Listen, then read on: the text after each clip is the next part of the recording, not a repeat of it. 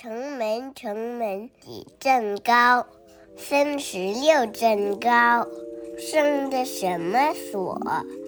金刚大铁锁。大家好啊，新年快乐！新年快乐我们二零二二年的第一期节目，跟大家拜个早年。这太早是了，晚年还是早年呢？算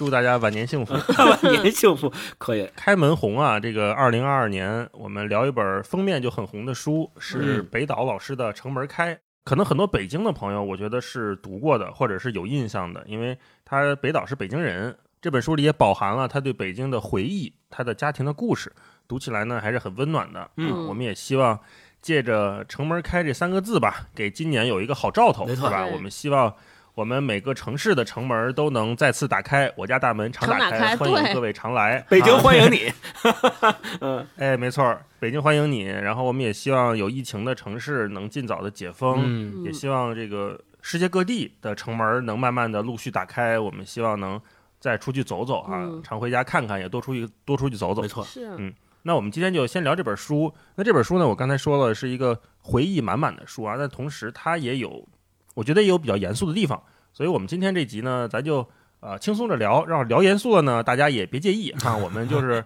嗯想到哪儿说到哪儿。好、嗯，那我们就先请超哥给咱介绍介绍《城门开》具体讲了些啥啊？嗯这个超哥的读书经历还是昨晚有些坎坷的哈。啊，对，哎，输丢了。先给大家讲讲我坎坷的读书经历，因为我这个人吧，就拖延症比较严重，几乎都是假借着读书慢了记得熟的这个、这个假借着这个说法，对。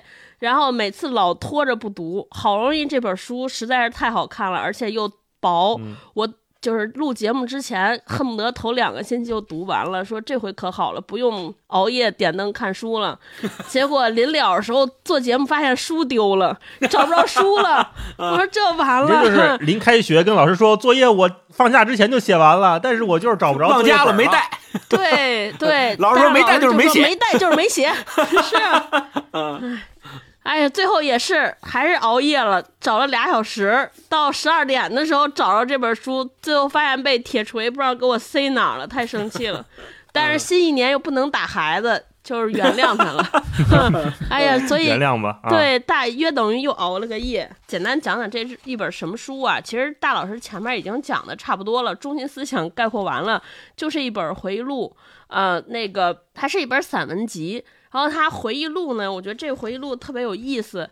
就是第一次见了一个就是名字非常质朴的回忆录，因为他回忆录都是以地点开始写的，就是他，比如说他写他中学的经历，就写这一篇的名字就叫《北京四中》，非常质朴，没有任何的修饰。然后写他小时候住的地方，住在三不老胡同，然后这篇的名字就叫三不老胡同。对然后呢，对这个，标题起的现在就是不用心呐。对对对，但是打开之后，打开内文之后，又是非常之华丽，读得像诗歌一样的语言，所以那个，尤其是呃，因为我第一次知道北岛是北京人，真的。我还以为就是以前看那些照片，瘦瘦的、矮矮的，觉得特别是一个南方的男男子，结果发现是北京人，然后你就觉得你心中是一个南方人的形象，然后写的里边有好多北京的方言，用它说出来，就记忆深处就很难捏合它，哼，反正就觉得还挺有意思的，读起来，嗯，它内容特别好读，然后主要是讲了分了到最后的截止，其实就是到他人到中年回来看他父亲就就完结了，然后特别短，就是一个非常可读、非常耐读、非常优美的回忆录，大概就是这样啊，回忆散文。嗯，超哥刚才说那个诗歌般的语言啊，我特别同意。一会儿我们也可以展开聊一聊啊。是的，是的，那众所周知，北岛也是一个诗人，嗯他的诗人身份可能是他这个整个人身上标签最重的一个身份。嗯那我们就让星光再给我们聊聊北岛是何许人也啊？如果不了解的朋友，可以简单听一耳朵哈。北岛很显然是他的本名啊，不是，呸，哎，哎，顾名思义是一个北方的岛。嗯嗯呃，北岛呢，很显然是他的笔名，他的本名叫赵振开，是一九四九年八月份出生在北京的。在这本书里面，他也写过，他是一九四九年出生于北京。他是诗人的身份，然后而且现在我们在历史上把它归结为朦胧派诗人，就他是朦胧派诗人的代表。呃，他用北岛这个笔名，刚才大一老师说的很对，就是因为他来自北方，而且偏爱孤独。这个是他跟他的那些诗歌文学界的朋友在一起，他们经常呃沙龙，然后还办过杂志。他们在一起聊天的时候说：“哎，起一个笔名吧。”然后那个朋友告诉他说：“说我觉得北岛这个名字非常适合你，因为你的性格和非常孤独，并且你还来自北方，所以就叫这个名字，一直就是笔名，就是叫北岛。”然后他是呃现在呢是香港中文大学。呃，文学院的荣誉教授，但是在这之前呢，他曾经在欧洲多个地方游历，并且写诗，然后也找机会去朗读他自己的诗。然后，另外，呃，他的作品其实已经被翻译成了二十多种文字，在各个国家都有出版。他的代表作，大家其实非常熟悉的是一九七六年写的那。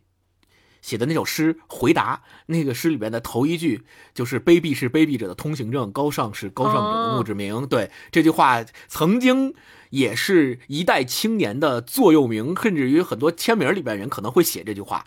呃，然后我们特别要提到的就是他的。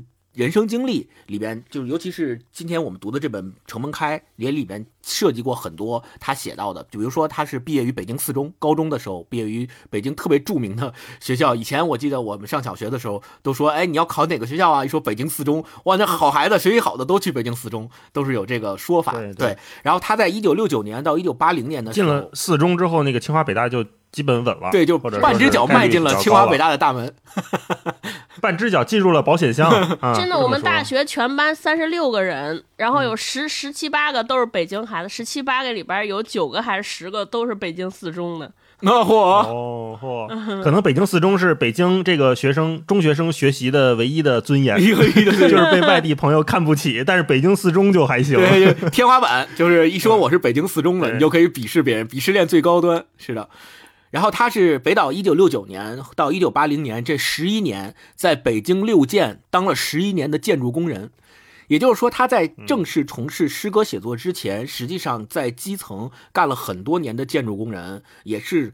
经过吃过很多苦，受过很多穷的这样的一个生活状态，并不是咱们大家所想象的啊。他爸爸是呃，以中国保险业的这个创始人、奠基人之一，然后他家里就应该特别有钱，是那种大院子弟。其实并不是。我们知道北岛他也经历过那个年代嘛，所以他的成长经历和他的工作经历，甚至于走上写作道路这段经历也都是蛮坎坷的。然后刚才咱们其实说到了，就是北岛是个诗人嘛，我们也说到《城门开》这本书有很多诗性的语言。他虽然是本散文集，但是我们可以看到是一个诗人他写作的内在的本质和风格。我我们就简单的说一下，我就我简单的念两句他曾经写过这些诗，你就可以知道他的诗的感觉和意象是什么。比如说《迷途》，写到说一只迷途的蒲公英把我引向蓝灰色的湖泊。然后比如《界限》，对岸的树林中掠过一只孤独的野鸽向我飞来。啊，都是他的诗歌风格都是这样的。还有诗意，骨骼松脆的梦依然立在远方，如尚未拆除的脚手架。还有那首特别著名的《波兰来客》啊，那时我们有梦，关于文学，关于爱情，关于穿越世界的旅行。如今我们深夜饮酒，杯子碰到一起，都是梦破碎的声音。哈，就是读这本书，你再看《城门开》，两相一对比，你就觉得哦。北岛他《城门开》里想写的那个回不去的北京，就是这个感觉特别好，能够非常好的印证。对他刚才说这些，很适合做新媒体的标题啊，对，都是大金句呀，都是梦破碎的声音。《城门开》里面的文章其实标题刚才说了，他没有流量思维，所以没有起特别好标题，就非常 简单的概括。互联网底层逻辑没有打通。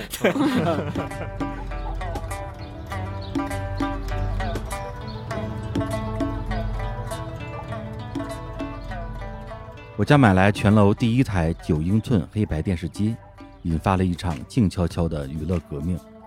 电视机放在外屋靠北墙五斗柜塑胶贴面的正中央，取代了毛主席的半身石膏像。赶上放电影，邻居们拎着板凳马扎蜂拥而来，那是集体共享的快乐时光。随着各家也纷纷添置了电视机，家里冷清下来。电视在改变我们的生活方式。首先是观看姿势，在椅子上坐久了腰酸背疼，于是挪到床上，以棉被为依托。正当脖颈僵硬、脊椎扭曲之时，小区出现了。他住在六号楼，是市政公司工人，夫人是电车售票员。他那典型的蒙古脸上总笑呵呵的，眯缝着眼，好似透过风沙看到绿洲。他说：“时代变了，看电视就得坐沙发。”提议帮我家打一对。我们参观了他自制的简易沙发，既舒适又成本低。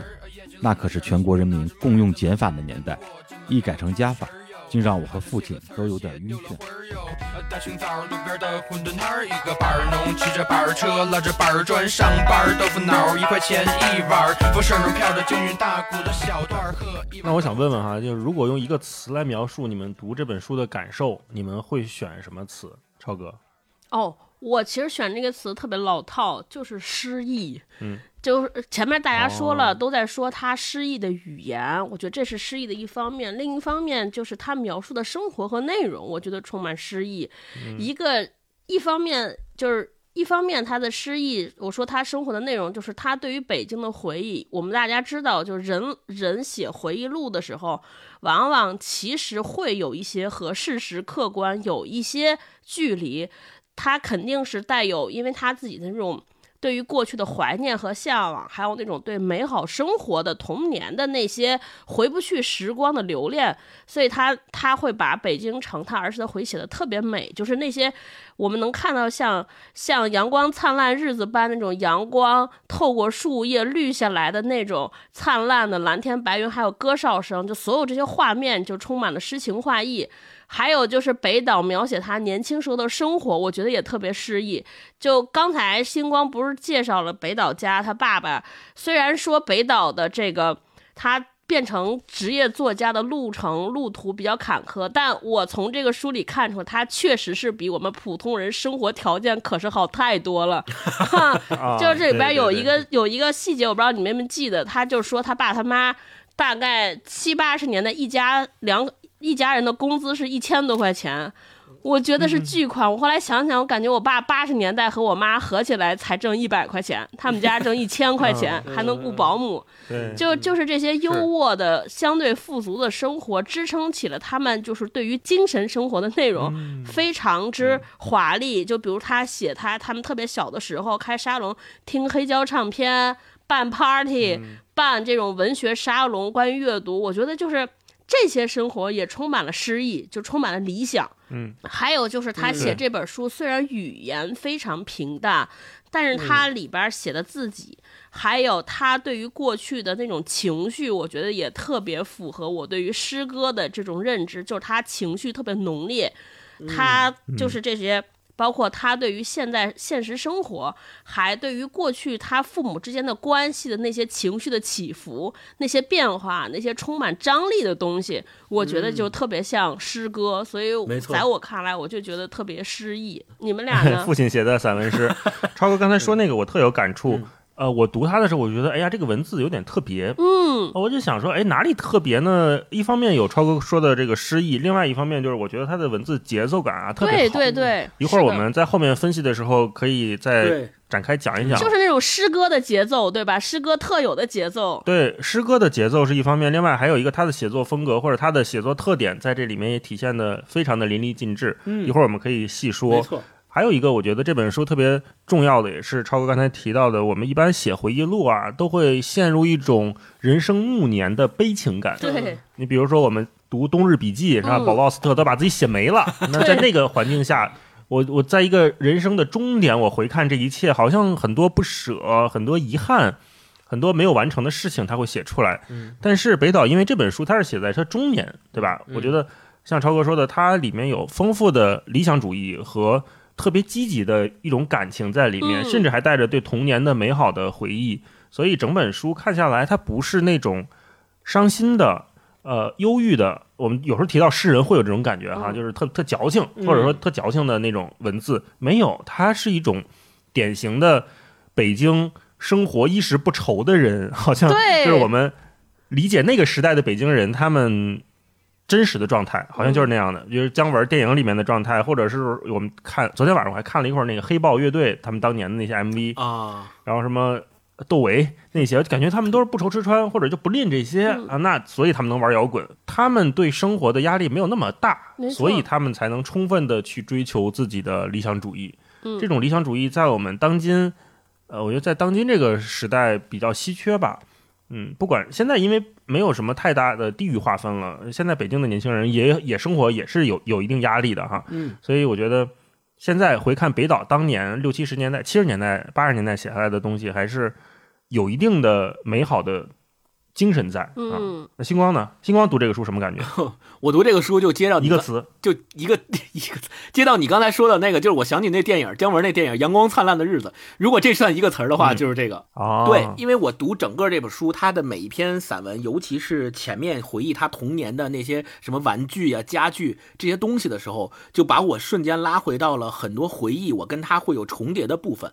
就他干玩的那些玩具，他描写的那些家里面的状况，很多时候我就想，哎，我小时候也这样，我就有这样的感觉，印证起来了。这是第一个。第二个是，我觉得他整本书，就像你们俩前面说到的，他没有洋溢着那种特别丧的，或者是特别的暮年的那种情绪，不是往下走的，不是荡的，而是呃对，很有支撑。开的，对，城门开嘛，没错，就很有支撑，让你读完有了回忆以后，你会觉得啊，好像背后隐隐的有一个什么坚实的东西在支撑着我。他虽然在前言里面说。他回来之后，发现这已经不是他童年所认识的北京。他希望通过这本书，所谓重建他的北京，但这种重建并不在于说他要打破什么东西，而仅仅把他记忆中的那个北京描绘出来。我觉得那个恰恰是他后来的人生中不断给他力量，不断的他能从中汲取文学创作的全员的这种东西。我觉得这个北京恰恰是它的力量之源，所以我们才能够从他的这本书里面感受到源源不断的那种力量。这个是我读这个书的嗯感觉，嗯啊，嗯哎，星光刚才说的又提醒我，就是看北岛这个书啊，有很多东西能重合到。但是现在想想有点奇怪，就是北岛是我们上一个时代的人，有点像我们父亲那一辈儿。嗯，为什么我们的很多回忆还重合呢？这就应了木心那个诗啊，就是从前慢，就以前时间过得慢，所以很多比如说什么玩具啦、吃的东西啦、零食啦，然后上下学经过的那些环境啊，包括他写北京的什么胡同，对啊，然后家里的摆设是吧？那些摆件、书柜啊，这些好像跟我们都是有交集的。对，但是如果现在我们跟嗯，比如说也跟我们差十几岁的年轻人再去聊我们童年时候的回忆，有的时候是那个交集会很很小，对不上，就有的时候聊不到一块儿去了只能聊周杰伦了，大家可能都知道。啊。对，但是有的时候我跟我们同事，我们同事都比较年轻嘛，聊周杰伦的时候，我说，哎，你们当时听周杰伦啥时候？说，哎呦，大学吧。嗯然后我一想，哎呦，我心就咯噔一下。我说我明明记得是在我初二和初一的课堂上听的那个周杰伦。对对啊对，时间也是一个很重要的维度哈。嗯那如果让我用一个词来描述的话，我觉得是尊严。嗯北岛他在他之前的一次演讲里面，他也频繁提到，他说他想恢复汉语的尊严。嗯嗯、我觉得他做到了。在《城门开》里面，他写的写出了人的尊严。有一句话在这个书里我印象特别深刻，在钱阿姨那那一篇里面，他说：“当一个小人物冲向大时代，有多少伤害埋伏左右？”嗯哇，我觉得这句话写的太好了，尤其是像北岛，他们真的是经历了两个动荡的大时代吧。我们现在说，如果把他的生命对比过来的话，我觉得那个时候给一个人造成伤害的机会或者是可能性真的太多了，而且是不确定的，可能是时代。政治环境，小到你的邻居、同事，甚至有的时候就是你最亲最亲的亲人和爱人，都有可能给你带来那种埋伏左右的伤害。对，写的像一句歌词一样啊，又又美丽又又动人。嗯但是我在《城门开》里面，我觉得看到他所有人都是乐观的、积极的生活着，或者说从他的眼中看上去的那个时代是那样子的，就所有人有一种独特的那种韧劲儿和洒脱感，他们总有一股子美好的希望和愿望没错，在心里绷着啊。那有的人可能绷不住，崩掉了，可能像老舍一样，对吧？那有的人可能嗯能坚持下来，他们有了新的生活方式。包括我觉得他在里面说，他父亲给他的那种人生传达也很短暂。他父亲说，人生就是个接送，嗯哼，非常朴实的，但是又凝练了非常非常多人生智慧的言语，在北岛的《城门开》里面非常多。嗯所以我觉得他写出了那个时代或者是他们这一代人的尊严感。刚才大一老师说的那段启发我，以前汪曾祺写那个胡同文化那本那个文篇文章里有一有一句话，突然想起来，叫北京人的文化性格和有一个一句话概括，就是穷忍着、富耐着、睡不着眯着，啊，对有那意思，嗯嗯，嗯，好好个面儿，面儿不能倒，面对吧？对，嗯。对对，包括你看崔健那个那首歌，那个凑合还是混子，说怎么样混呗。嗯。啊，实在不行就回家跟我父母一起住，那个 歌词都这么写，嗯。嗯，有个退路吧，有个退路，所以也没那么较真儿，会显得豁达一些。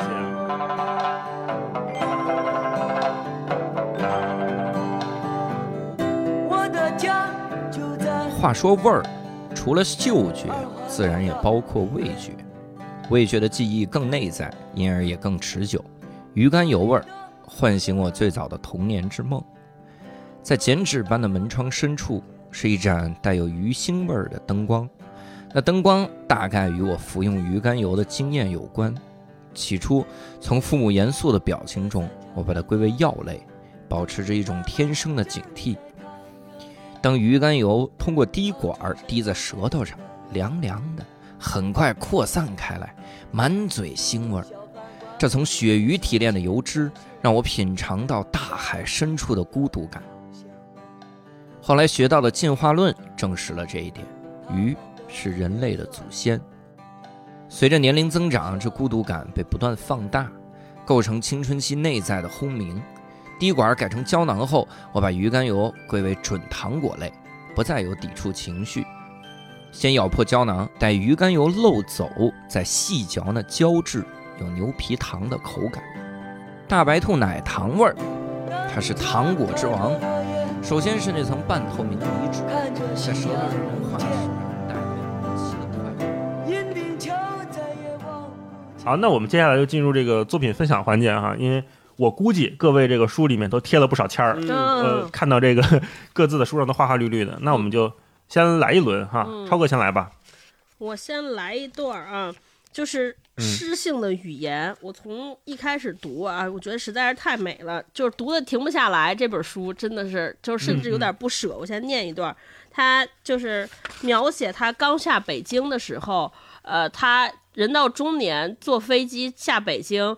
呃，到北京降落，从天上看北京，他发现灯火璀璨，然后一下对比到他小时候的北京城，漆黑一片，因为灯很少嘛，所以他就写了一段灯光的这个，我觉得特别美。说嗯灯泡一般都不带灯罩，昏黄柔润，照有一圈神秘的光晕，抹掉黑暗的众多细节，突出某个高光点。那时的女孩不化妆不打扮，反而特别美，肯定与这灯光有关。日光灯的出现是一种灾难，夺目刺眼，铺天盖地，无遮无拦，正如养鸡场夜间照明。为了让母鸡多下蛋一样，日光灯创造的是白天的假象。人不下蛋，就更不得安宁，心烦意乱。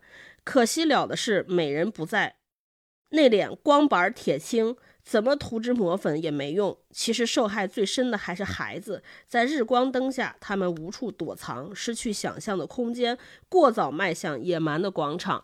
我我就当时看这个，哦这是书的第二页就写出了这样，我就啊 对我就说，我这后边还怎么看？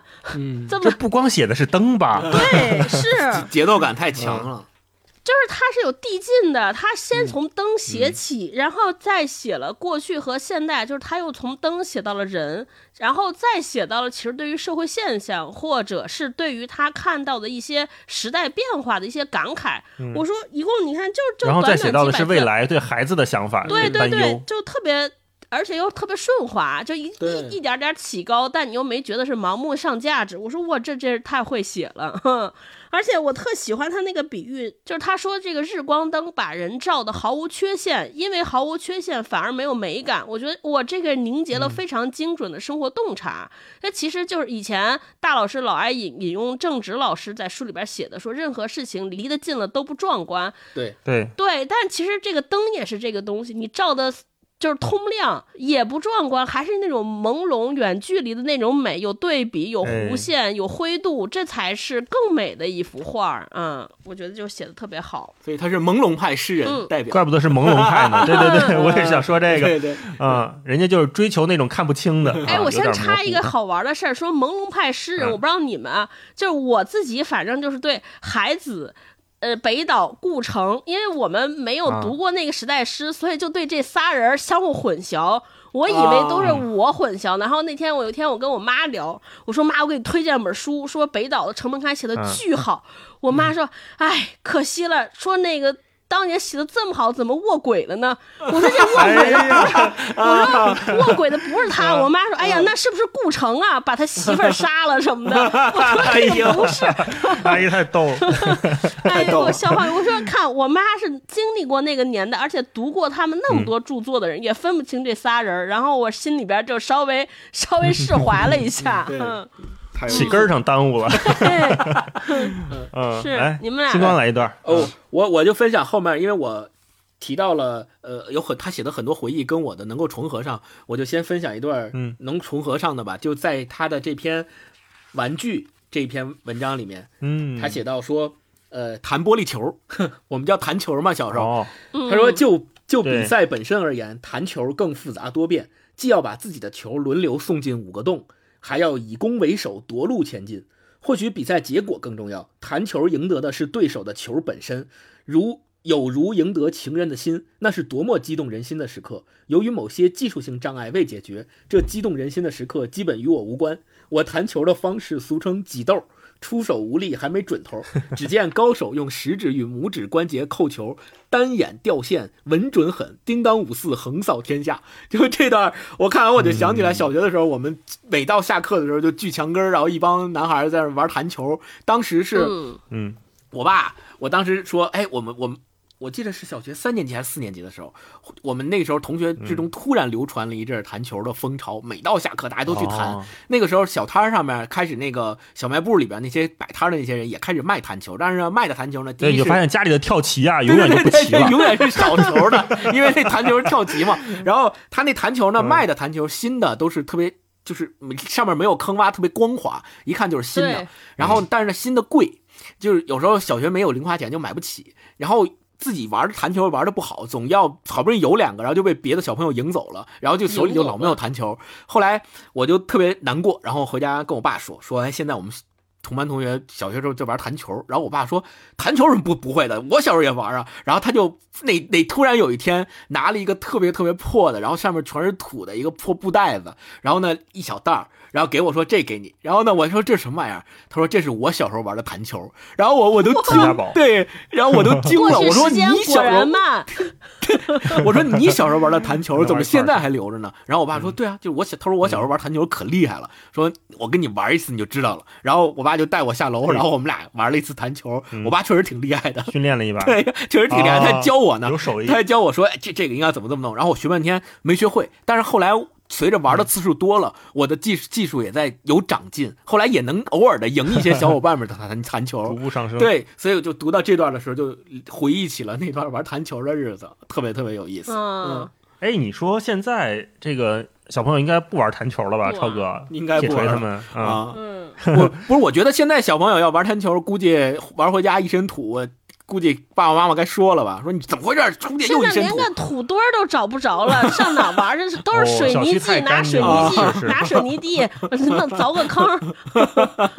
对，没有。我说现在对弹球大家的认知会不会就来自于游游戏了？游游戏里边那个啊，最后一关啊在那儿玩弹球是吧？有一种反向的感觉。对，嗯，嗯那我来一段哈，嗯我也是选了一段能跟我的记忆充分重合的，就是他们他讲读书的那一篇、嗯啊，他讲到他在他们家刚刚开始认字的时候，就发现意识到了他们家有那么多的书，嗯他就会扒着这个书柜看，然后他扒着书柜看的这个描写呀，哎呦，我觉得真的太符合我我童年的回忆了哈。嗯嗯，他说，大约十岁那年，我发现了一个重大秘密：从家门口到厨房的过道阁楼上堆满了大批禁书。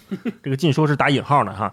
那人小阁楼高，本无事，但好奇心作祟。趁家中无人，我把两把椅子摞起来，再加一高凳儿，要对得准，到严丝合缝的地步，那完全是杂技表演，可惜无看客。要说唯一的看客是我，非要登高看个究竟。我打开阁楼门，固纸味儿和尘土味儿扑面而来。我常逛旧书店，固纸味儿淡雅悠远，如焚香，召唤远道而来的灵魂。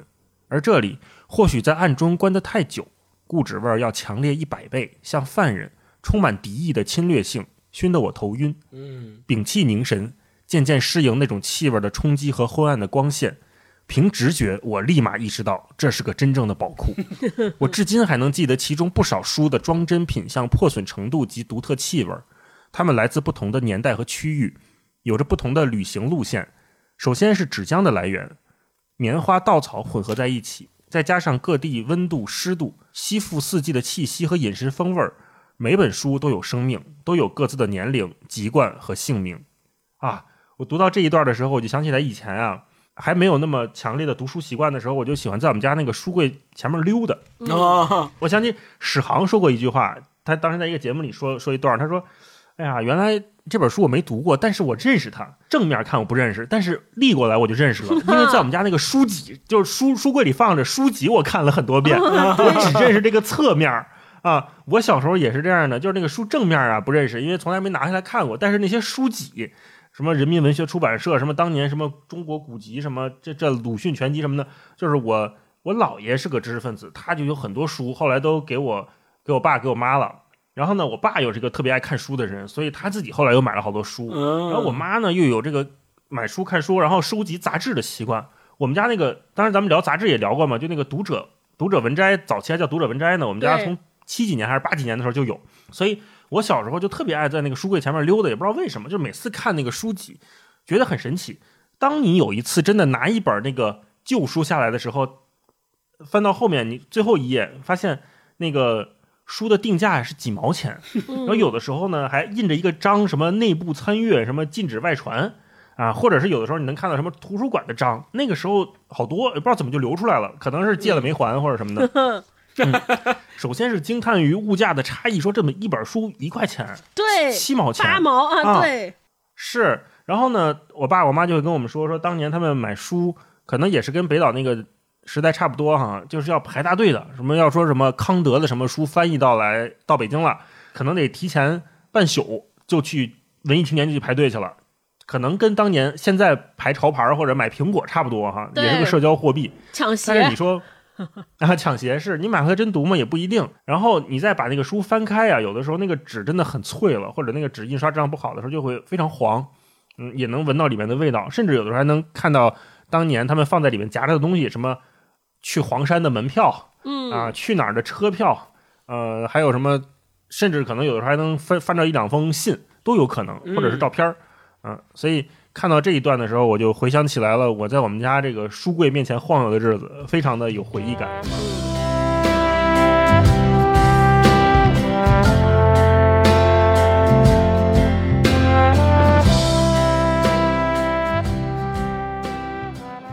出生后不久，我们家从多福巷搬到府前街，离天安门城楼很近。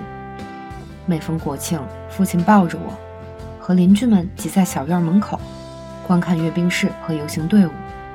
最壮观的还是放礼花。次日晨，在小院里捡起未燃的礼花籽儿，排成长串，点燃导火索，五颜六色的火花转瞬即逝。长安街很宽，斜对面就是中山公园。父亲常带我去那儿晒太阳。有轨电车叮叮当当驶过长安街，府前街有一站。父亲喜欢带我坐电车，到了西单终点站再返回来。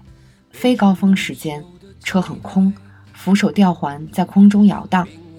我喜欢站在司机身后，看他如何摆弄镀镍操纵杆。我和父亲管它叫当当车。夏天，中山公园几乎每周末都放露天电影，附近住户带着马扎板凳先去占地方，游客散坐在草坪或石阶上，等着天完全黑下来。由于换盘或断片儿，银幕一片空白，只剩下单调的机械转动声。给我印象最深的是苏联动画片《一朵小红花》，具体情节都忘了，只记得女主角是个小姑娘，为寻找世界上最美的小红花，与怪兽王子的化身相逢。影片结尾处，像你的冬天，飘着白雪，丢失的从前，让我无法拒绝。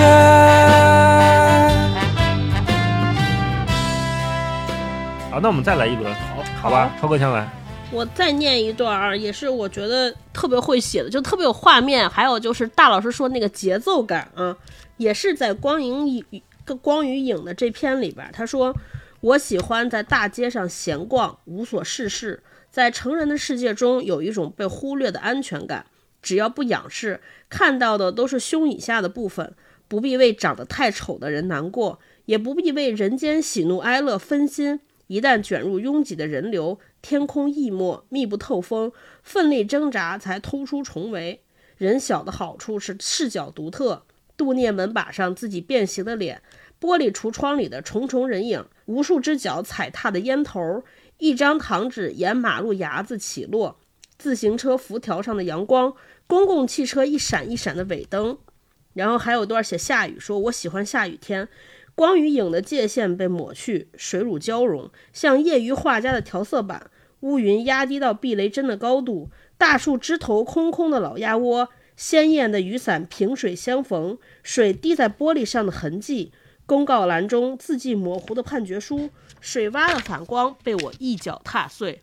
嗯，哇，哦我觉得这一组就特别像电影镜头，就大家幻想象一下，就是阳光灿烂的日子，马小军拿一包沿街走过啊，嗯，而且就我特别喜欢的是过去那个时代，就他说我喜欢在大街上闲逛，就那天我还跟勾总聊，我说现代我们现代今天好像非常少有的那种漫无目的的闲逛，无所事事的发呆，就这些都没有了，恨不得人们都要把所有的时间塞满。比如说，我们有了那么多叫什么打发碎片时间的工具，你说碎片时间发呆不行不行，碎片时间也得给你填满，就是不允许 人无聊，不许人空虚。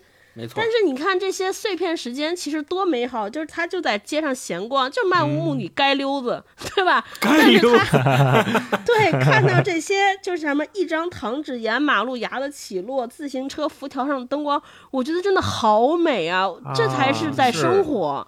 没错，好久没有看看这些地方了。对我，我我在这儿，我就他说这个糖纸起落，自行车辐条上的阳光，我一下子想起了那个电影，就是《志明与春娇》里边有一段，他们俩在街巷上抽烟，然后那个杨千嬅叫余文余文乐蹲下来看一个风在吹一塑料袋儿。大概有大概有几十秒的镜头，啥都没有，垫着音乐就风在吹，塑料袋飘忽飘下，飘忽飘下。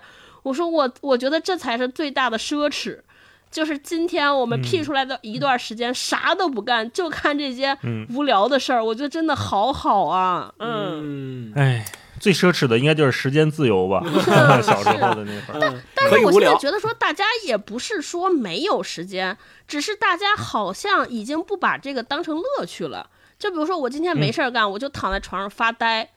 我觉得大家当发呆起来，第一件事一定是恐慌，一定是焦虑，说哇，过去这这几十分钟我又浪费，我什么都没干，没干，我又被落下了。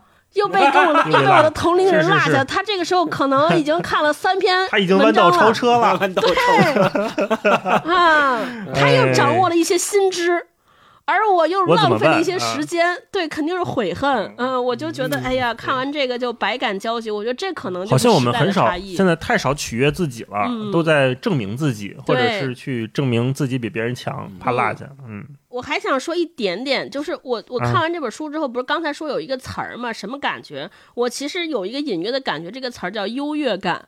就是因为他所在的 阶层很很好，然后他我一直觉得北岛可能虽然也挨过饿，但那个时候是全全全中国的人都挨饿，但是他还是比普通人有很多很多的优越感。那这个优越感体现在哪儿？就是体现在不用为衣食柴米油盐酱醋发愁。你看这个闲逛就是特别好的一个体现。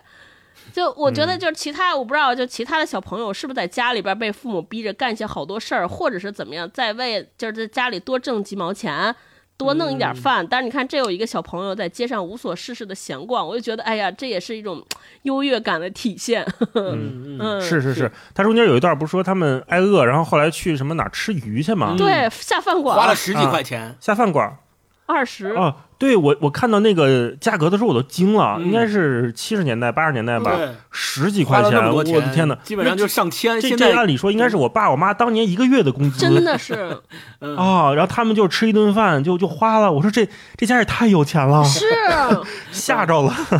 毕毕竟他的父亲是中国保险业的创始人之一嘛，这没有他最厉害的其实是他姥爷，你看他姥爷就属于开国，就是共和国。建设者那一批人，啊，人人家说什么他姑父得一奖金，获得了一千美金还是多少奖金？你想想那在啊那个时代够花好几年。嗯，真的真的 够一条胡同吃一年的。嗯，来再来一段，来，你们俩星光来一段。嗯，好，嗯，我来分享一段，就是他在《三不老胡同一号》这篇文章里面写到的。呃，第一段就是又引起了勾起了我的一小段回忆的，就是这一段。他说，调到中国民主促进会（简称民进）以前，父亲在中国人民保险总公司工作，我们住阜外保险公司宿舍，如今二环路边，推窗就是田野。我在阜外小学正背九九歌，一九二九不出手，三九四九冰上走。搬家转到红山寺小学，接茬儿背，正好与时俱进。五九六九河边看柳，七九河开，八九雁来。待家安顿，春天也到了。九九加一九，耕牛遍地走。就这段，我一下就想起来嗯九九歌这个事儿。就是我小的时候，我爷爷啊那个他的写字台的玻璃板下面，呃，他自己手写的两个。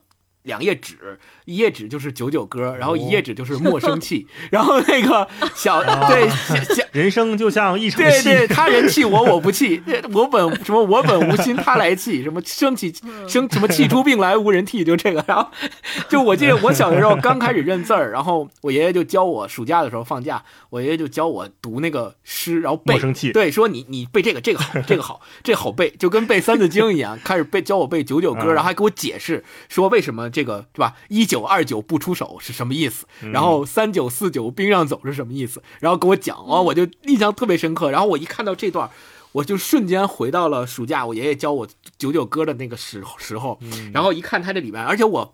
做了一下功课，我发现中国每一个地方几乎都有九九歌，但是每一个地方的九九歌都不太一样。哦你，看，就是对，呃，北岛他这个文章里面写的这个前面全都一样，什么一九二九不出手，三九四九冰上走都一样，嗯跟我背的一模一样。最后一句话是九九加一九，耕牛遍地走。嗯，他是这个版本，我爷爷教我那个版本是九九加一九，牛羊遍地走，就是每一个版本和每一个版本都不一样，就特别逗。哦然后我做功课的时候查了一下，他的没有羊，你爷爷那我做蒙版功课的时候查了一下，这个北岛的这个版本和我小时候学的那个版本叫北京版，就网上真有，哦就它分好多版本，这叫北京版，然后它还分什么山西版本，然后什么徐州版、河北版，各种版本都有。大家感兴趣的可以查一下九九歌，特别逗。一下我那个回忆我就就回去了，然后就觉得说哇，这种传统的嗯文化或者叫现在咱们可能因为我小时候学过嘛，所以看农历也好啊，还是咱们看传统节气也好，一说到哎一九了，一说到二九了，因为小的时候爷爷奶奶他们就靠这个来分辨，就是冬天到哪个程度了，说哎已经三九了，已经四九了，天冷啊，多穿点他们会靠这个来辨识和标记他们对冬天的感知。但你看现在，咱们 咱们现代人几乎已经没有这种意识和这种能力去干这件事儿了，最多现在就是看日历说，哎。制定一下明年的 OKR，对齐一下。都是 Q 一、Q 二、Q 三、Q 四，没有一九、二九、三九了。啊，要么就是看一眼日历，说，哎，明天冬至了，该吃饺子了，没了，啊就这点儿，嗯也嗯从来没有说我把冬天还划分成九个阶段，一九二九一直到九九，然后还给编一个歌谣，还靠这个来辨识天气，然后来根据安排自己生活，很少这样了。我，但是我倒是觉得，这种传统的，呃。这种传统的价值，或者叫传统文化里面的这些东西，还是非常有价值的。而且，嗯嗯，我愿意，我愿意将来，比如说我的下一代，他们再再来的时候，我还愿意就把这个东西继续传递给他们，继续传接给他们，让他们也能够从这从中感受到生活的一些细致的、敏感的节气的感觉。嗯，说起来，星光说那个一九就是九九歌，我以前特别无知，我小的时候我是过了好久好久才知道这个一九二九三九是八十一天，我以为就是九天，哦 就是第 第对，因为可能也是太讨厌冬天了，就是大家说是什么，我妈就说，哎，今天是三九了还四九了，然后我以为就说第四天，再过再过五天，冬天就过去了，就是这种感觉。后来才知道八十一天，我说我的妈呀，这完蛋了，这就八一天是就。感觉贼漫长。哎，说刚才星光说这个数九在冬天的仪式感，我还想起一个那个庭前垂柳，珍重待春风啊，啊，这是那个是叫萧寒图还是什么？呃，每一个字，哎呀，我当时知道这，我觉得太妙了。这几个字庭前垂柳，庭前垂柳，珍重待春风，一共是嗯九个字，对吧？然后每一个字都是九画九笔。我记得当年嗯订读库的时候，他们会送一个那个萧寒的那个送一个图，图，就是你每天就开始数九之后，每天写一笔。当你写完这九个字之后，这个春天就来了。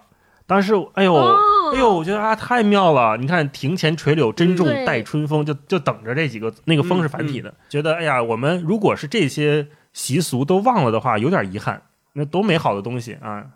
呃而且特别有仪式感。如果你在嗯冬天的时候干这件事情，或者你数着一九二九去过，我觉得特别有仪式感啊。然后嗯最后就是三不了胡同这一篇，我还想再分享一下，就最后一段特别好，因为它其实讲的是三不了胡同一号，他以前家里住在那儿嘛，然后在这个胡同里面跟他的邻居、跟他的街坊，呃，都是谁，他们的家庭状况都是什么样子的，他的童年的小伙伴，呃，一起玩耍的过程，他都记述在这篇文章里了。然后最后他的这段。所谓总结性的话，我觉得是特别有时间感。就像超哥说的，你读下来之后，你就会觉得时间在缓慢的在三不老胡同一号作为一个具体的意象在流动，你能够看到时间在背后流动的这种感觉。最后一段他是这么说的：他说与邻居们告辞，暮色四起，在原防空洞的位置盖起标准化楼房，往前推三十年，那些杨树正等着被砍伐的命运。往前推四十年，那些太湖石正被吊进卡车，运往兴建中的军事博物馆；再往前推六百年，正和凭栏眺望后花园的假山，暮色中掌灯，鸟归巢，万物归于沉寂。嗯哇，我觉得特别好，就是你画面感一下就出来了，你会觉得啊，这个地方这个胡同六百年前郑和是那个样子的，然后往前推四十年是什么样，往前推三十年，你会发现整个历史的图景在你面前徐徐展开，啊，时间的玫瑰啊，一下就感觉出来了，嗯。对。那我最后分享一段吧，我分享一段他写上学的，这也是嗯。非常符合我儿时的记忆哈。他写的是五八年的春天，有虽然是五八年，但是跟九八年的春天我感觉差不多啊。我小时候，呃，整整半个世纪了。一九五八年开春，乍暖还寒，一进校门，影壁上有“好好学习，天天向上”的题词。传达室旁，一棵歪脖柳树正抽枝发芽儿。斜穿前院，进东北角的教室，门嘎吱作响，一排小窗东歪西斜，天花板低矮。再转向后院，经过由斋房改建的教室和水泥乒乓球台，来到尘土飞扬的操场。北墙根有一砖砌讲台，校长卯足了劲儿喊：“升旗！”全校学生齐刷刷立正，一起高唱：“我们是新中国的儿童。”上学路上要过好几关，一出大院门就是俩拦路虎，一是立在路当中的烤白薯窝棚，二是对面花枝胡同口的早点铺。烤白薯的焦糊味儿和滋滋响的炸锅的油烟香，基本就让人走不动道了。嗯我冲破重围，好不容易出胡同过马路，迎面又撞上小杂货铺，正把着红善寺胡同口的西北角。我下意识摸摸兜，咽了口唾沫，继续前进。总算到了校门口，一个小贩儿在那儿迎候。他像古装戏法大师，摇身一变，就地变出各种零食，有干果、冰糖、山楂片、桂皮等，让人魂不守舍。此刻上课钟声响了，哎呀，这一段真的是感觉像做地下工作一样，突破重重包围啊！嗯上上学太难了，上学太难了。我相信超哥之前给我们讲的那个上学之之前要吃烧麦的那个故事，所有人在班里被罚站啊，一身的味儿。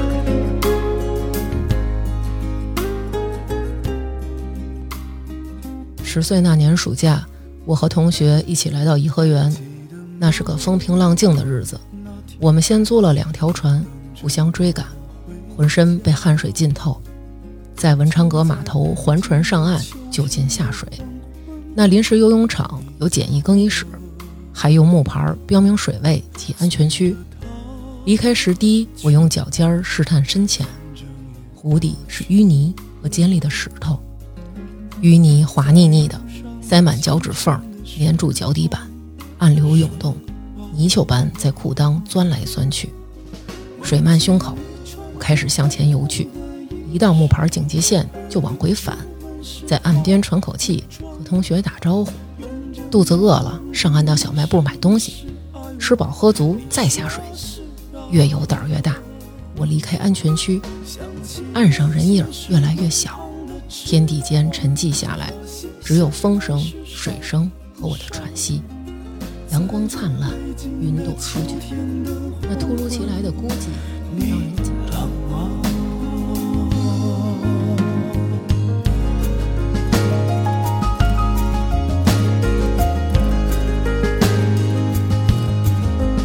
那我们接下来往后聊一个话题啊，就是这本书应该是一一年出版的，但是写作的时间也更长了哈。我就在想说，哎，这个书除了我们刚才说的时间感啊，跟我们有一定交集以外，他为什么今天还能这么打动人？或者说，今天还有很多人在读他的时候，除了读那些回忆，还在读什么？超哥，我先回答前面那个，我在读什么？就除了那些回不去的过去的这些。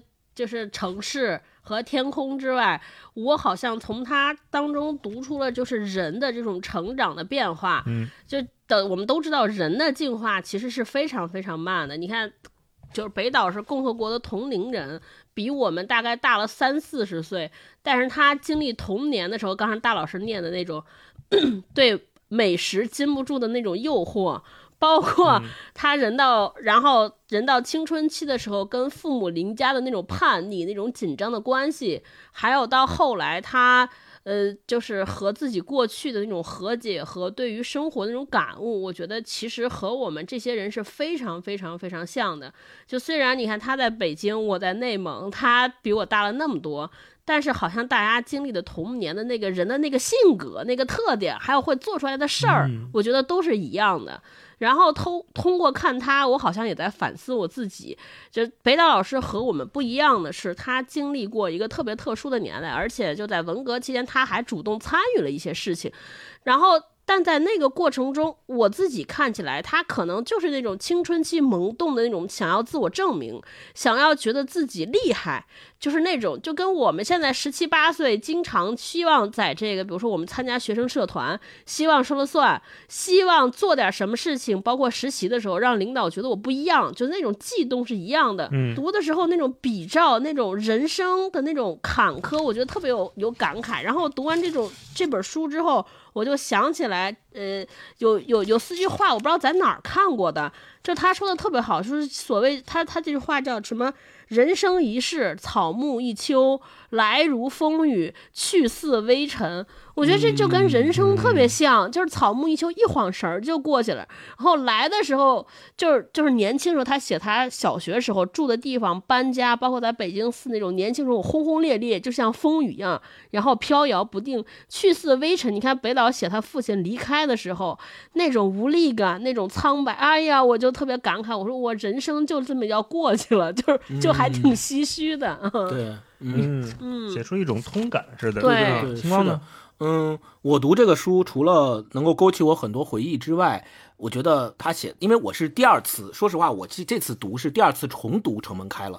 我之前大概五六年前我读过一次《城门开》，当时的感觉跟这次略有不同。第一次读的时候，我是觉得，哎呀，他写的这个北京确实是。我记忆中跟我记忆中的北京有一些重合，那么他在前言里面写他要重建他的北京，我似乎也能够通过读他这本书重建起我的一些小时候记忆中的北京。但是这一次再读呢，这种重建感会会弱一些，更多我带进阅读的体会是一种沧桑，就是因为我。这次读比我第一次读又过去了五六年，这五六年我也有了成长，我也有了更多的输入，我也对人生、对生活有了更多的体悟。那这种体悟加在一起，叠加上我第一次读的感觉，到这一次，我会觉得让我对生活、对人生、对时间有了更多的、更深层次、更多层次、多元的、丰富的体会，而不单只是一个说啊，这个回忆跟我小时候一样。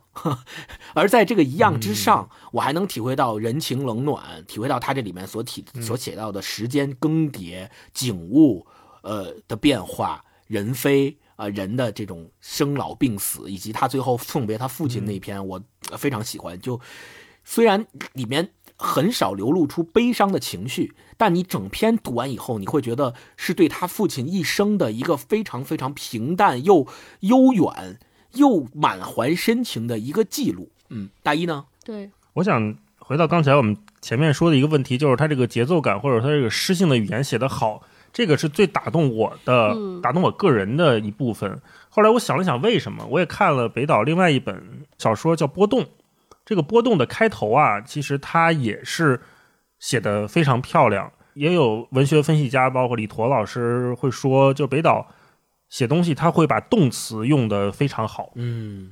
这个会带来一个什么样的观感呢？呃，你会觉得他不是他写的不是我想起了什么，不是我回忆起了什么，而是我在经历什么，正在发生什么。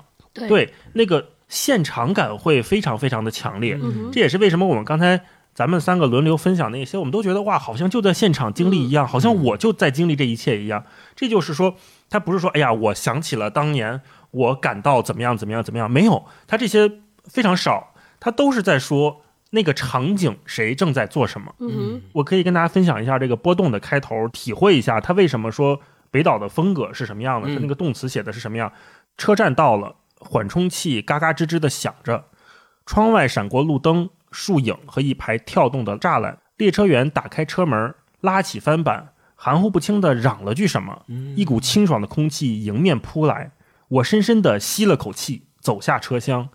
站台上空荡荡的，远处。机车喷着气，一盏白惨惨的聚光灯在升腾的雾气中摇曳，从列车狭长的阴影里传来小锤叮当的敲击声。哦，你看，就这么两两句，现场感。对，现场感，你能看到的、听到的，甚至闻到的气息，都像他说的扑面而来。对啊，我们就像。他这个里面的我一样，我们就是读者，我们深深的吸了一口，走进了他的回忆，这种感觉。我又想起唐诺在我们之前读的阅读故事里面，他也引用过本雅明的话，就什么样的回忆或者说记忆是最能打动人的。当年本雅明说过一段话，也非常的有名。本雅明说的是，最能使一个故事保留在记忆之中的。便是这种去除心理状况分析的简朴作风。嗯，说故事的人越是能放弃心理细节的描述，他的故事便越能深印听者的记忆。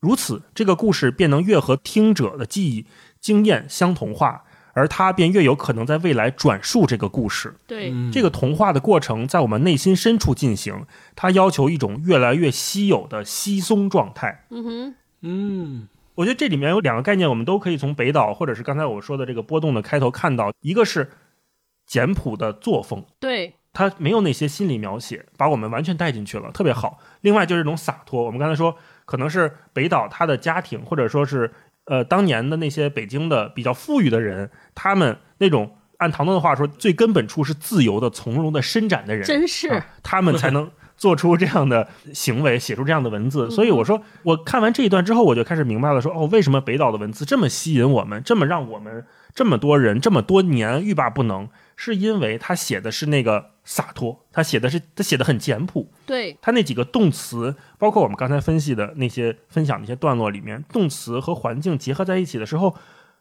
大部分人都能把自己带入进去，没错，这个带入就非常的顺理成章，这也可能是诗。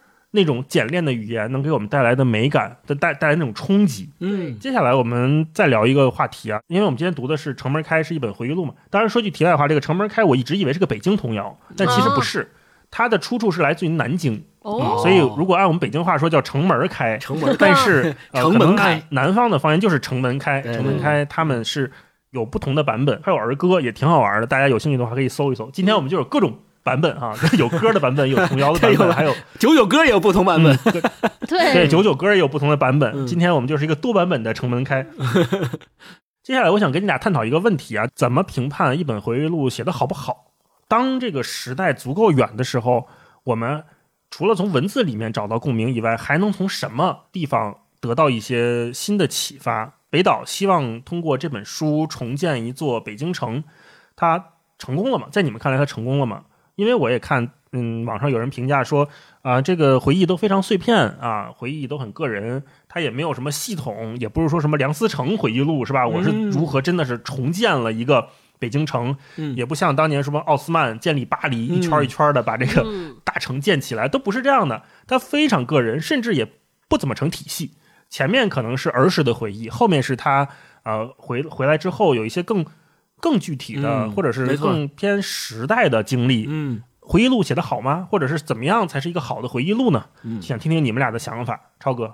哎，我先问你们俩那个重建北京了吗？我觉得这个事儿你们特别有发言权，因为我也没见经历过那个时代的北京。嗯你们俩觉得它重建了吗？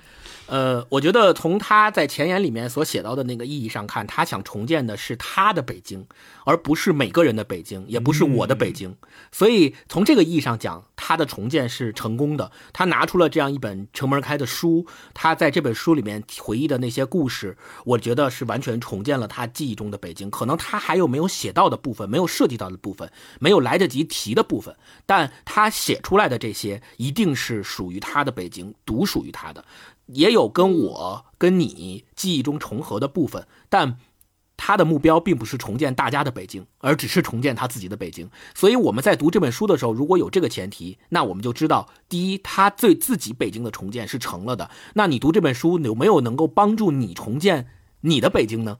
这个可能就见仁见智了。我自己的感觉是，部分的回忆让我对北京重新有了。新的体感和感悟。那在这个基础之上，我还能够回忆起更多的关于我个人的对北京这座城市的记忆。我觉得从这个意义上讲，它能够启发我，也能够帮助我作为重建我的北京的一个入口和起点。这一点是非常非常有意义的。另外，我想说到的就是刚刚大一老师说的这本书，如果你仔细读，你可以看到它。确实挺碎片化的，这个体现在哪儿呢？体现在他前面有些文章提到的一些故事和段落，他在后面的文章里面也会再次提到。你你读前面读完之后，你读到后面一些文章，你会觉得，哎，这段是不是前面好像说过？是写串了吗？还是有什么？而我恰恰觉得这种感觉就是回忆录的感觉。就如果你想啊，一个回忆录，它从呃。有一个非常明显的时间线索是是是可以的，但不代表说这个明显的时间线索是要在记忆之中条分缕析。它不是写论文，不是说第一章是前言，嗯第二章是开头结尾，那么就是结构化。对。对，如果你在前面写到的某些故事在后面重复写出来了，恰恰我觉得是对人的记忆的一种模仿，甚至于这些记忆是在你不经意之间流露出来的。他，你前面写这篇文章的时候流露出了这个同样的故事，你在后面写篇文章涉及到的时候，你又重写了一遍这样的故事，你觉得重复确实重复了，但你的记忆就是这样。去运作的，你把它忠实的记录下来了。我觉得这个恰恰就是回忆录跟别的题材的文章不一样的地方。星光，你就是就你就是得参加辩论，不愧是辩论大赛来了，找了个角度重建了我的北京，哇，这个可以。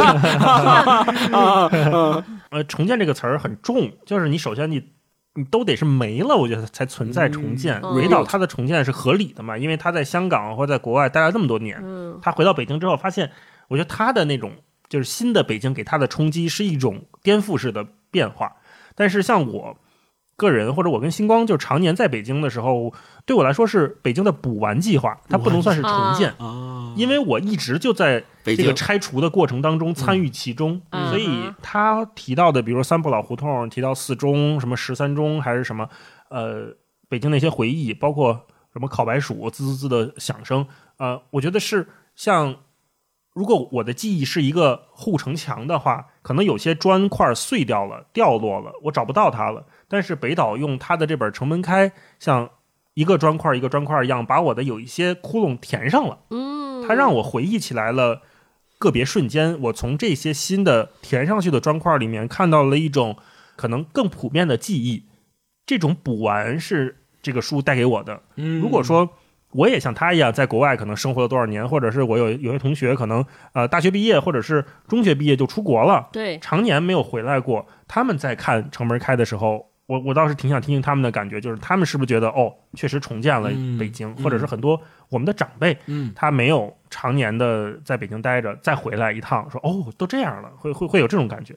另外一个，我觉得。呃，说到这个回忆录写的怎么评判好不好，我也想了这个问题。对，我们写回忆录的时候，有的时候陷入一种哀怨，或者陷入一种呃美好、过度美好的粉饰，这个都是非常正常的，因为我们都愿意记住好的事情，回忆好的事情，不愿意回忆痛苦。没错，但是我觉得北岛他在十年前的香港书展上说过一句话，当然他也是引用的，引用奥地利诗人里尔克的一句话，他说：“生活和伟大作品之间存在古老的敌意，这种古老的敌意，他认为的是好的作家要跟他的时代过不去，要跟他的母语过不去，最后要跟他自己过不去。”嗯嗯我刚开始看的时候，我觉得你为什么要跟自己的自己过不去呢？你为什么要跟自己的是啥呢？生活有敌意？到底什么是过不去？对后来我发现，他需要的是一种清醒的认识、合理的怀疑，甚至是有点过度的怀疑。嗯对，那离开大陆二十年，北岛那二十年可能是中国大陆变化最快的二十年。对对对但是北岛他在香港那个地方，或者他在国外，他的视角是停下来的。对就像很多变化，在他看来他是不理解的，他是不知道怎么就发生了的，他只嗯看到了一个结果。没错，他就像一个固定机位一样摆在那里，凝望那个时代，凝望那个七十年代、八十年代。那城门开里面，他用文字所谓重建这座北京城，他重建了气味、声音、光线，还有很多个人视角。我觉得他是和这种巨大的变化、这种宏大的话语形成了一种对抗、一种反思，就是他所谓那种过不去。嗯嗯，那这种过不去，在我们当今，呃，这种视角是我觉得是比较宝贵的，因为我们有的时候觉得，哎呀，这事儿都能理解，或者说，哎呀，这事儿你也没有办法，我们很少再去真正的像北岛这样倔强的对抗某些东西了，或者固执的去把某些东西记录下来。我认为就是这样，我就不理解。像周奇墨那个专场嘛，叫“不理解万岁”，对吧？我那天也是跟他聊说，他说为什么叫“不理解万岁”？因为他们做脱口秀说个题外话，很多东西就是不理解。如果说我真的理解了这个动机，或者理解了这个行为为什么这么做，比如说飞机上为什么把座椅弄得那么窄，当他理解了之后，他就写不出来段子了。对，就像北岛这些这样的作家也是一样的，他一旦跟这个时代过去了，他跟这个时代和解了，他就没有创作的动力了，嗯他就没有那种生活和伟大作品古老的敌意了。所以这个敌意，我觉得是他最大的动力。嗯没错，这也是我在这本书里面看到的，我觉得一个回忆录写的好的评判标准。没错，嗯没错。嗯，我觉得就是除了回忆录，一个好的回忆录，除了要忠实的或者叫以自己为标杆、忠实的记录他对自己的意义和回忆之外，另外一点就是他能够非常。突出的体现出时代在你身上以你为标本或样本来形成的印记，或者叫我们通过你的回忆录发现，哦，时代它是这样腐凿出你这样一个人的，它是这样形成了你今天的认知和你今天的思思维。哦，是这样作用在你身上的。我觉得这种作用是回忆录能够给我们提供的最好的视角。我们知道说，原来岁月它真的是把杀猪刀，它是这个样子作用的。对对 对，我觉得是这种，嗯，那些刻痕，你要自己能看到。那没。错没错，我们能触摸到它。嗯嗯嗯，超哥呢？就因为我看回忆录看的特别少，就是这个题对于我来说还其实挺为难，因为我读的特别少，可能就看过几本，所以我我不太能知道好的标准是什么。我只能说，就是我自己希望看回忆录看到什么，就除了这些对于过去我未曾经历过的时代、时间和这些地域的这些经历之外，他的嗯，就精准的描述之外，我其实也很期待看到他作为一个人经历过了我们没有经历过的年月之后的那种对生而为人的这种醒思和反省。嗯就比如说他经历那些特殊的年代，他做了很多事情，但是我们能从他这个事情背后看到了说他当时的那种不成熟也好，或者是冲动也好，或者是他就是认为这是合理的。就是这是我期待从所有的回忆录中看到，因为那段时间就我们每个人都回不到过去，但是过去对我们的意义是什么？就我觉得，就是除了提醒我们，我们自己是怎么从过去走到今天的，让我们对于今天有一个能合理的解释或者理解。同时，我觉得也提醒我们，谨防我们再一次走入到那个错误的坑里边去，就是不要再窠臼，啊对我们不能再走几次。那这些不能再走，怎么是在怎么才能不能再走呢？我觉得除了这些，呃，就是书本里边给我们提炼出来那种口号式的，或者是大词儿式的那种描述和意义，还有就是作为每一个独立个体经历过那段时间的独立个体，跟我们非常具象的来再现那段岁月，嗯。他的心理变化，嗯。他当时的想法，我们从这些独立的个人，而且他是不同不同，他应该是不同角度，而且不同层次。不同阶级的人当中，他经历过的事情，来让我们从他的头脑中来拼接出那个时代，从而让我们对于今天的自己有所启发。所以我一般看回忆录，我也特别希望看到他做站在今天思考过去。他就很多人这种思考过去会变成解释，像大老师说的，就是就是很多心理变化。当时啊，我认为这个事情应该是这样，现在想想不对。我觉得这是一种最初级的，更多的醒思。他我觉得更高级的做法就是他用那种就是那种别扭的。你能感觉到，我能感觉到北岛书当中，作为今天在描述过去，尤其那段，我觉得他自己，你说后不后悔，我也不知道啊，这是看不出来。但是我能感觉他是不舒服的，他是那种面直面现状的时候，他的内心你能感觉到情绪的挣扎和起伏啊。他为什么不写原因？我觉得他可能自己也觉得，我我很难描述清原因，就是这种很难描述清楚，反倒让我们现代人看到了人的作为人的那种盲动。盲从，或者那种对于时代或外界那种无法抗拒、无可奈何，我觉得这也能看出来。反正我就觉得这是我期待从回忆录里边看到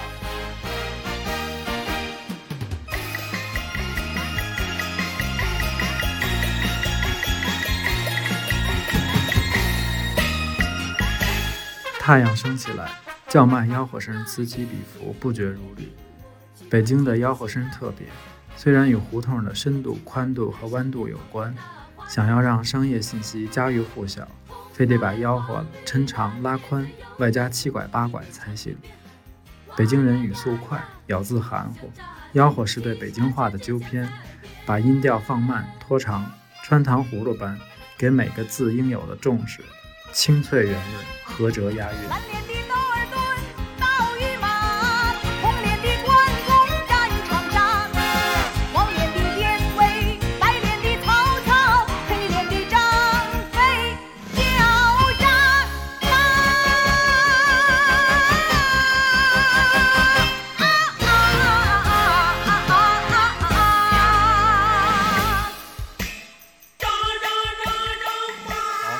们从这个回忆录啊，从过去聊到了未来。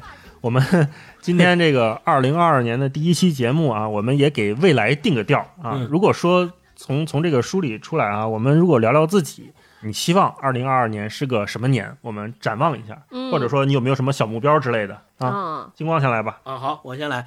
嗯，我还真想了一下这个题。嗯，其实昨天聊的时候，嗯，就是我在准备这期节目的时候，我在想，嗯，咱每到年底呢，大家都喜欢回顾上一年，看看取得了哪些新的成就和收获，也希望能够展现，就展望新的一年有什么新的希望啊、愿望啊，或者是立个 flag 呀、这种。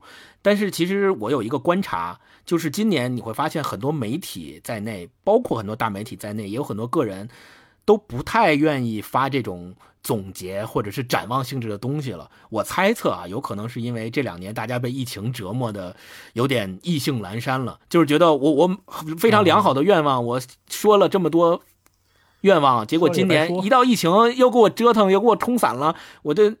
计划赶不上变化，有可能是会被大家会被这个所影响。但是站在今天这样一个时间节点，我如果来畅想一下二零二二年，我希望我的二零二二年是一个治愈之年和收获之年。这有两个意思，第一个是治愈，第一就是希望疫情能够尽快的平复。这样，我们大家的生活能够走上正轨，也很多想出去旅行的想法呀，想呃见朋友啊，想各种在祖国的大地上、世界的大地上流窜的、这种 呃这种想法都能够实现，嗯、所以说治愈之年。另外一个就是希望能够收获之年，能够在新的今年二零二二年有更多的收获。这个收获不仅包括工作，也包括生活、感情等等一系列的方面，各个方面都能够有新的收获。这个是我对自己的愿望，也是希望大家也都能够在新的二零二二年有治愈、有收获。嗯嗯，超哥呢？哦，就是这个题不是说有什么小目标或者有什么畅想吗？熟悉我的人知道，我是一个从来没有目标、不给定自己计划的人。就是虽然老话老讲说什么有压力才有动力，我是那种完全不能有压力的人。就是制定目标来说，制定目标和计划对我来说只有压力，而且因此所有说计划目标的事儿都达不成目标。就就是我就从来不给自己定计划。来了来了啥就是啥，我也不爱总结，就过去就过去了，嗯。然后你说二零二二年，我希望把它过成啥样？我之前没想过，就是因为看完《城门开》之后，我想呢，我觉得就是它这个标题叫“城门开”，我觉得就是要打开自己，就是要打开。怎么打开？就是我觉得，嗯，人生有一个阶段，比如说二三，就是年轻的时候那种打开，就是说，就像看电影，就是拿看电影做类比，就是你躺在椅子上说，你感动我吧，你让我爽吧，啊让我舒服吧，对，他是那种。这种打开，那三四十岁的时候，有的时候我们这个打开会被收住，怎么收住？就是我们自己形成一套固有的体系，我来评判它。说我认为好的爱情片应该是这样，我看看它有没有这点。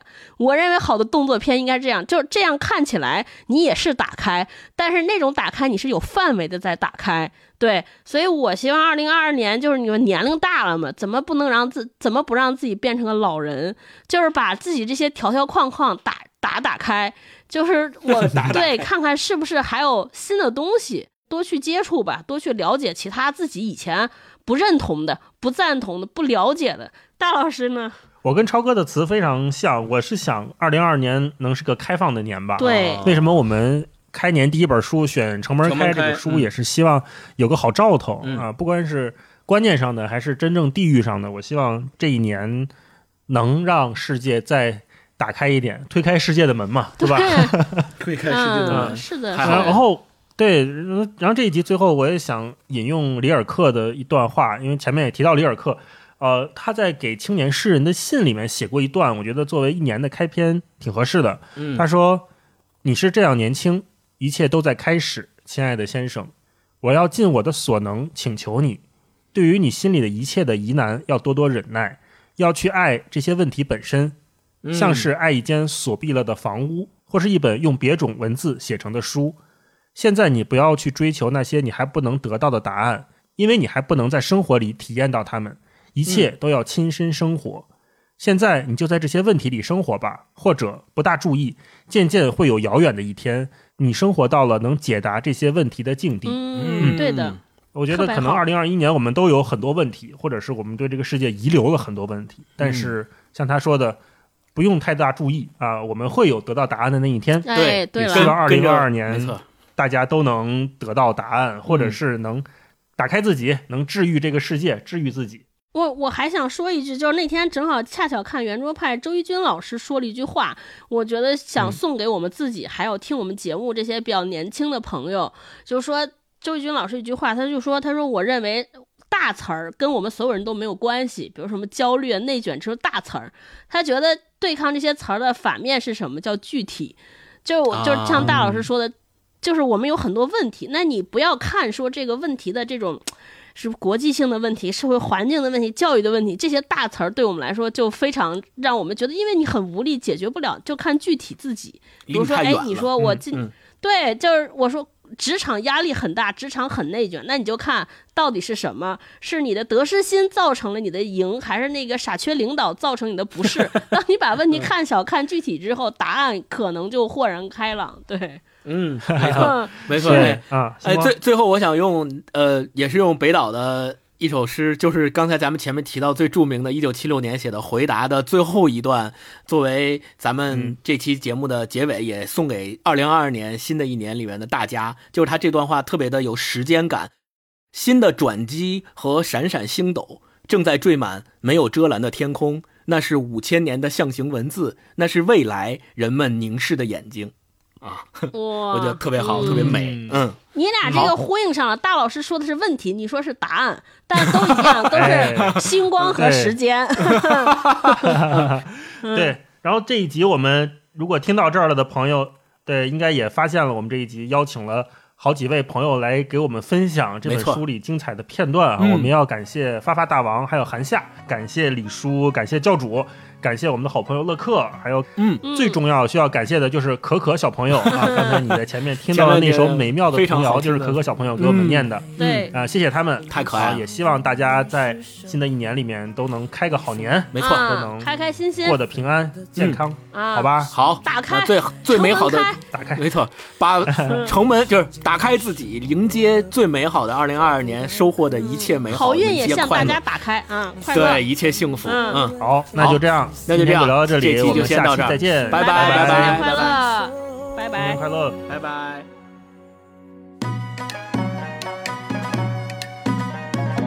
早知道伤心总是难免的，您又何苦一往情深呢、因为爱情总是难舍，那一点点温存呐、是的，everybody，准备好一起造起来了吗？准备好了，准备好了吗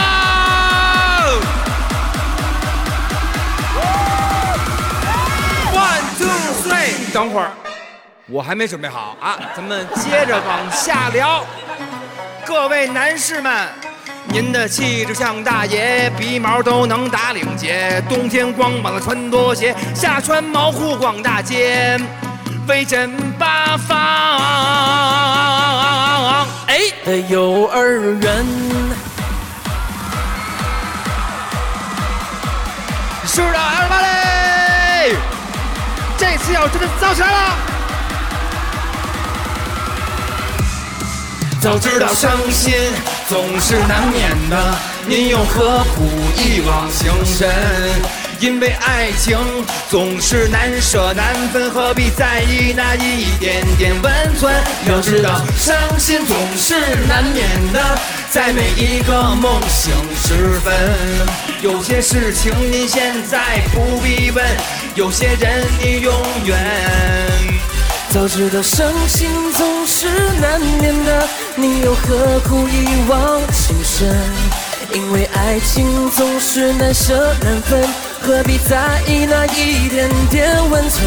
要知道伤心总是难免的，在每一个梦醒时分，有些事情你现在不必问，有些人你永远不必等。